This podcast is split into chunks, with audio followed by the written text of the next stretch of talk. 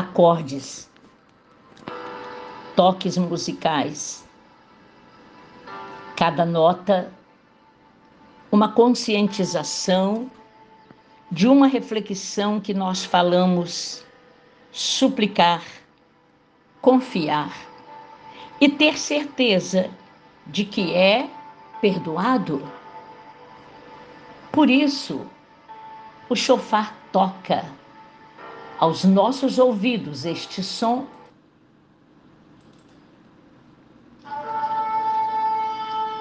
Este som é quando nós reconhecemos que pedimos perdão, somos perdoados e também aprendemos a perdoar. O chofar é o toque para a igreja viva, é o som da trombeta, é o chofar em hebraico. Ele não pode cessar, mas também a trilha sonora não pode, após o silêncio, apagar de dentro de nós. Perdoando e é perdoar em abundância. Inclina, Senhor, os ouvidos e responde-me. Grita Davi nesta oração. Estou aflito e muito necessitado. Amados, este é o único salmo atribuído a Davi no livro 3, e é o único em que Davi usa o título Adonai, ele está dizendo Senhor sete vezes. E ele prefere esta expressão Adonai, Senhor, prefere mais do que Yahvé, o nome de Deus. É como se ele estivesse reconhecendo o senhorio do grande Deus sobre ele. No versículo 8, não há entre os deuses semelhante a ti, Senhor, e nada existe que se compare às tuas obras. Estes deuses a que ele se refere são ídolos, mitos, e os pagãos chamam de deuses.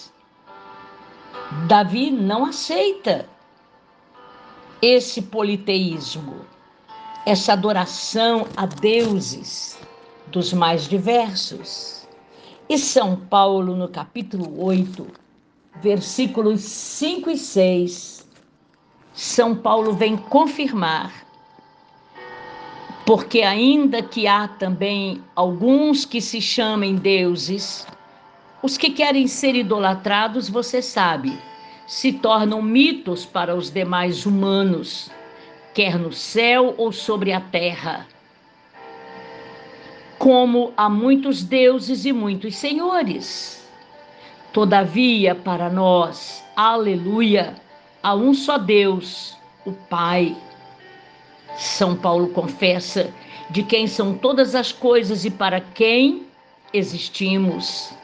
E um só Senhor, Jesus Cristo, pelo qual são todas as coisas e nós também somos por Ele. Aleluia!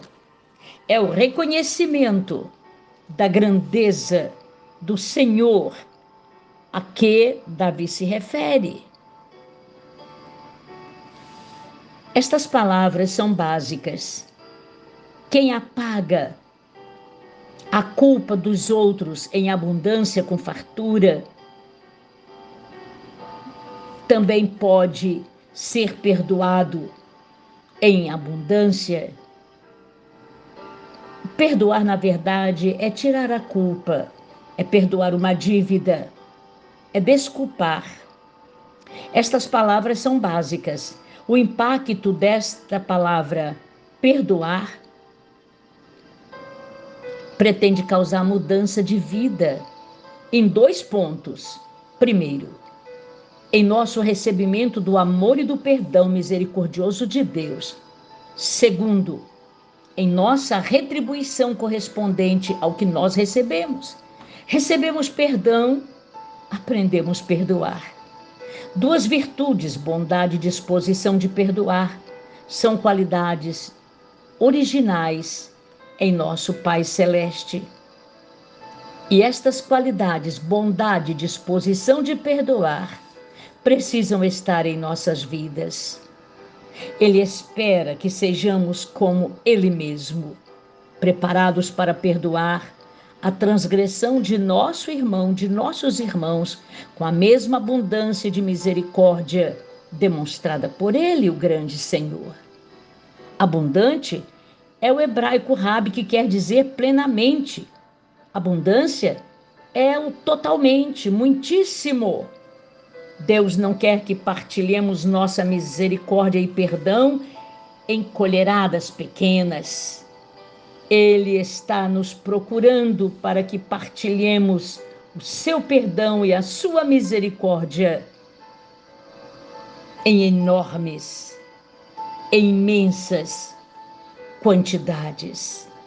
Amor fraternal. Esta é a dinâmica do Reino do Senhor muito obrigada por esta palavra. Humanamente nós somos maus. Perdoamos, mas não queremos conviver, contatos. Nos tornamos hipócritas e mentirosos neste perdão que oferecemos. Mas tenha misericórdia de nós, para que sejamos benignos, perdoar, muitíssimo desculpar em quantidade grande para não lançar em rosto das pessoas que nós perdoamos. Quem perdoa esquece, consegue olhar nos olhos do próximo com amor e misericórdia. Por favor, Espírito Santo, alcança aqueles a quem nós precisamos perdoar e aqueles por quem precisamos ser perdoados. Muito obrigada pelo grande perdão que nos foi oferecido na cruz. Perdoa-lhes porque não sabem o que fazem, ó oh, meu Senhor, meu Deus e meu Pai. Palavras de Jesus, o oh Cristo, na cruz. Obrigada, Deus eterno. Obrigada, Senhor, para sempre. Para sempre. Como estes acordes profundos. Amém.